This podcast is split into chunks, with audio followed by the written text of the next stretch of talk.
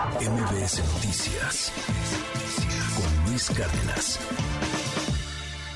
Y, le, apreciamos muchísimo a, todo lo que se está eh, haciendo aquí en Querétaro. Le aprecio mucho hoy a la secretaria de Gobierno, a Guadalupe Murguía, que seguramente usted la recuerda muy bien. Fue diputada, fue senadora por el Partido Acción Nacional, ahora está aquí en Querétaro como secretaria de Gobierno pero apreciamos mucho también poder ver lo que se puede hacer bien. E, el, caso particular de este estado es un estado en donde lo platicamos ayer con el gobernador, se busca el cómo sí. Guadalupe Murguía, secretaria, gracias por estar con nosotros. ¿Cómo estás? Muy bien, Luis, con el gusto de estar con ustedes. Y eso que te dijo el gobernador es verdad. Fíjate que cuando pues hay un análisis de un problema, eh, la respuesta del gobernador es, a ver, no me vengan con la relatoría de los hechos, denme propuesta de solución, díganme cómo lo vamos a solucionar. Y eso es lo que tenemos que hacer. O sea, no podemos llegar con el problema, tenemos que llegar también con unas opciones de El remedio y el trapito, decía, Las dos cosas, las dos cosas, sí. Oye, eh, dime algo, ¿cómo, ¿Cómo llegas de entrada aquí al, al, Estado? ¿Cómo ves el Estado en estos momentos? Y ahorita platicamos también de cómo ves el Estado con respecto al país y con lo que está sucediendo. ¿Qué está pasando bien y qué está pasando mal aquí? Mira, y lo platicábamos, Querétaro es otra cosa eh, en, el tiempo, como se ha venido desarrollando, del Querétaro que tú conociste del año 2000, en donde el estilo de vida todavía era más pausado. Yo creo que no solo en Querétaro, sino a nivel nacional o mundial, porque las redes sociales han puesto otra dinámica a la vida de todos. Pero en Querétaro hoy se vive con tranquilidad, con orden. Eh, es un estado en donde buscamos que la cultura de la legalidad, la aplicación de la ley, sea una forma de ser cotidiana de todos, no algo excepcional, eh, que buscamos que haya seguridad en un entorno nacional bastante complicado. El presidente, el gobernador ha comentado que vivimos condiciones razonables de seguridad. Y esto me parece una visión sensata, porque sí, en el entorno nacional y regional eh, vivimos condiciones de seguridad. Está cañón. A ver, eh, más allá de partidos políticos, platicamos de ese tema si quieres, pero estamos en una zona también conflictiva en cuanto a los alrededores. O sea, lo que está pasando en Guanajuato, en Celaya, por ejemplo. Celaya lo tienes a 20 minutos, media hora de Querétaro, ¿no? Eh, o las zonas limítrofes. Y, es justamente ahí en donde hay riesgo. Eh, ¿Qué, están haciendo? Es con una especie de escudo, o sea, porque no se siente que haya una violencia exacerbada como la que puede haber en otros estados. Tampoco estamos diciendo que es la que no pasa nada. Que no pasa nada. No, claro que pasan cosas, pero nada que ver a lo que está pasando en las fronteras del estado, ¿no? Mira, se ha buscado, eh, dice el gobernador, blindar a Querétaro. Es decir, que la frontera, bien lo comentas, y eh, con Guanajuato, con el Estado de México, con San Luis, con Michoacán, haya una presencia importante de seguridad pública para que no se den eh, pues el cómodamente para que los grupos delictivos no se sientan cómodos para poder actuar. Y cuando lo hacen pues buscar llevar a cabo su detención, sujetarlos a proceso para que no haya impunidad. Es decir, un poco de como decir, mira, Querétaro ni te metes, ni te metas porque ahí no puede operar como delincuencia. Pero negociaron o están negociando con los otros estados, o sea, hay, acuerdos con los otros estados, o sea, con Michoacán, me decías, con San Luis Potosí, con Guanajuato en particular.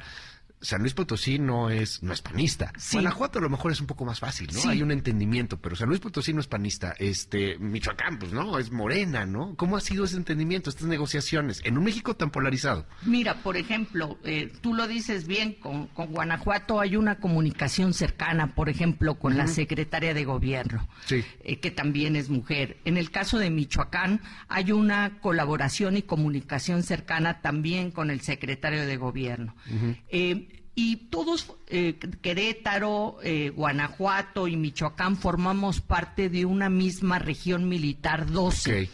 Y ha sido interés del comandante de la región 12 el buscar pues acercamiento entre los gobernadores, independientemente del signo, y eh, que haya coordinación, que haya que se comparta información, el que de alguna manera, eh, pues no solamente eh, haya esfuerzos aislados, sino coordinados en toda la zona. Ayer mismo el gobernador estuvo en Irapuato, en la región militar 12, precisamente en un esfuerzo de esta coordinación regional. Déjame entrar a polemizar, ya ves cómo son los periodistas. Sí, dime, dime. Entonces, ¿está bien lo de la militarización o no? es que lo he escuchado de muchos gobernadores, de muchos funcionarios estatales en varias partes. O sea, de pronto, en el discurso nacional, si hay un tema contra la Guardia Nacional, en la militarización excesiva que se está viviendo, en que no tenemos una policía civil, pero en la praxis parece que es lo contrario. Mira, Hemos estado trabajando, cuando hablas de militarización, ¿a qué te refieres? El, la participación del eh, ejército, de la Guardia Nacional, hoy eh, sí, es el ejército. una parte del ejército en labores de seguridad. Creo que sí ha funcionado bien. Creo que eh, la ciudadanía se siente tranquila. La visión concretamente del grupo de Acción Nacional como, como panistas es que la participación del ejército en otras labores distintas al tema de seguridad puede ser excesiva. Es decir, pensar en los aeropuertos, en las aduanas, en la construcción de carreteras, el tren, reparto de libros. Eh, cuando finalmente, bueno, siempre hemos contado con el apoyo del ejército para casos de emergencia, para, desde hace muchos años en tema de seguridad y está bien calificado por la población. Entonces, en ese sentido, creo que está eh, bien, bien apreciado en Querétaro la participación del Ejército y de la Guardia Nacional, o de las dos instancias. Independientemente de que sea un Estado azul, un Estado panista. Independientemente de eso, hay y siempre hemos buscado una coordinación muy, muy cercana con la zona militar y esto es de hace muchos años, independientemente de los signos. No, y, ¿eh? me atrevo, no, o sea, te digo independientemente de que sea azul o, que sea un estado eh, panista o un estado que, que no ha tenido un vuelco hacia, hacia gobiernos de izquierda, eh, porque es la población, o sea, tú me dices la, la percepción de la gente. Sí. O sea, la gente ve bien al ejército aquí en Querétaro. Sí, y cuando participa, cuando interviene, por ejemplo, en bloqueos de carreteras, desde luego en el plan DN3 de apoyo a la población, le tiene cariño, respeto, consideración al ejército y a la Guardia Nacional. Oye, ¿cómo están viendo el, el país? ¿Cómo estás viendo tú en particular, Guadalupe Murguía, el país? insisto, con esta eh, carrera que ya tienes de, de, legisladora, fuiste senadora, o sea, no conoces muy bien lo que está pasando y mucha gente considera o consideramos que, estas polarizaciones, que estos discursos son inéditos, que nunca se había visto algo así, no solo en el país, en el mundo. ¿Cómo lo están viendo y cómo pega con respecto a Querétaro? Pues tú hablas de la polarización y, me gustaría comentar un poco acerca de eso. Creo que es muy grave esta, esta eh, pues cultura que se ha venido sembrando en los últimos años de que habemos diferentes tipos de mexicanos y que parece que estamos contrapunteados y que somos adversarios y enemigos unos de otros. Y esto se siente en el ambiente social porque es un discurso que permea todos los días. Vino la pandemia con eh, pues consecuencias que todavía estamos viendo, eh, pero hay un, humor social eh, bastante crispado, no solamente en Querétaro, que es el entorno que conozco, particularmente a nivel nacional, en todo el país, al que no abona para nada este, este discurso polarizante, que no, que no encuentra aquellos puntos que nos unen, que son coincidencia, sino al contrario, es una intención como de destacar lo que puede confrontarnos, ¿no? ¿Y cómo se ve eso aquí, en particular en la, en la región? O sea, hay, hay esa polarización, se siente en la calle de pronto, entre grupos políticos, entre grupos, ayer lo, lo platicábamos también, entre grupos de diversidades sexuales, por ejemplo. Hay quien señala a nivel nacional, y tú lo sabes muy bien, que, que Querétaro es mocho, que Querétaro es un ultraconservador, que son la cuna del yunque, casi casi, aunque creo que es más bien Guanajuato. Pero, ¿cómo está esa polarización y esa pluralidad social aquí en, en el Estado? Lo que se ha buscado en Querétaro es generar unidad. El gobernador, y, no solamente este gobierno, sino también hay que decirlo, los anteriores gobiernos han buscado gobernar para todos.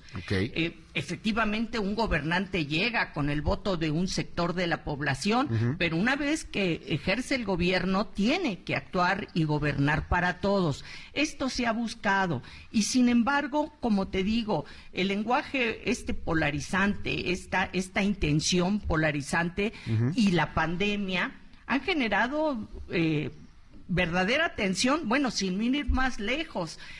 Tú que conoces Querétaro, que sabes cómo viven las personas en Querétaro, las familias, que les gusta el orden, que les gusta vivir en paz, el evento de fútbol que se dio en el estadio en donde grupos de la barra de el Querétaro se enfrentan a grupos de la barra del Atlas, del Atlas con una agresión inusitada. Entonces, esto es, me parece, independientemente de que hubiera habido eh, poco eh, eh, cuidado en el tema de protección civil o de seguridad, que incluso ocasionó que hubiera movimientos en Querétaro en estas áreas.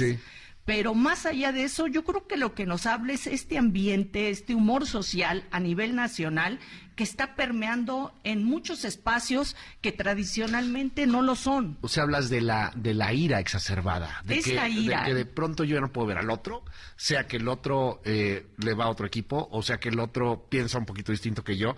Si, si no puedo compartir con el otro, truena y, y termina por haber incomunicación, o sea, terminamos por convertirnos en barras fúricas. Pues sí, lo vimos. ¿Y qué es lo que queremos hacer aquí en Querétaro? Que haya tolerancia, que haya respeto. Y se ha iniciado este esfuerzo todos los días en todas las áreas, porque es la forma de ser del queretano. Eh, este, ambiente de respeto, este ambiente de, consideración al otro, el vivir en paz, sí vivir en orden. Eh, la, la, población en Querétaro le gusta vivir en orden. Muchos se han venido pues, de la Ciudad de México y de otros estados porque la calidad de vida eh, que llevaban no les gustaba y vienen aquí y ahora exigen orden y seguridad. Oye, para, para cerrar esta conversación, Guadalupe Murguía, secretaria de Gobierno aquí en Querétaro, ¿qué viene para el Estado? ¿Cómo lo ves en cinco años? ¿Cómo lo ves en diez años? Bueno, mira, Primero, eh, Querétaro ha crecido tanto, ha crecido en población.